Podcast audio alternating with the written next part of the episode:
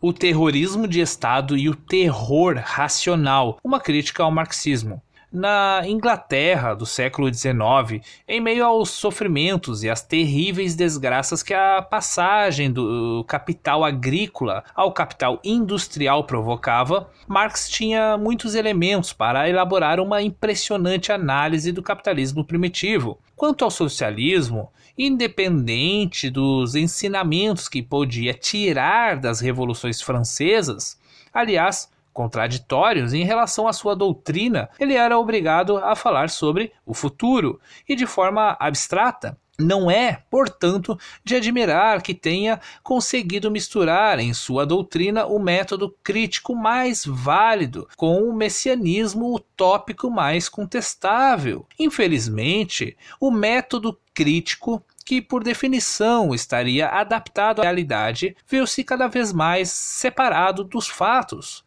na medida em que quis continuar fiel à profecia acreditava-se, e isto já é uma indicação, que se retiraria do messianismo aquilo que se concederia à verdade. Essa contradição já era perceptível quando Marx estava vivo. A doutrina do Manifesto Comunista não é mais rigorosamente exata. Vinte anos depois, quando surge O Capital, obra que, aliás, ficou incompleta porque Marx, no final da vida, debruçava-se sobre uma prodigiosa massa de fatos sociais e econômicos a que era preciso adaptar novamente o sistema. Esses fatos diziam respeito principalmente à Rússia, que ele desprezava até então, Sabe-se, enfim, que o Instituto Marx Engels de Moscou interrompeu a publicação das obras completas de Marx em 1935, quando ainda havia mais de 30 volumes a ser publicados. Sem dúvida, o conteúdo desses volumes não era suficientemente marxista. Desde a morte de Marx, em todo caso, apenas uma minoria de discípulos continuou fiel ao seu método. Os marxistas que vieram e fizeram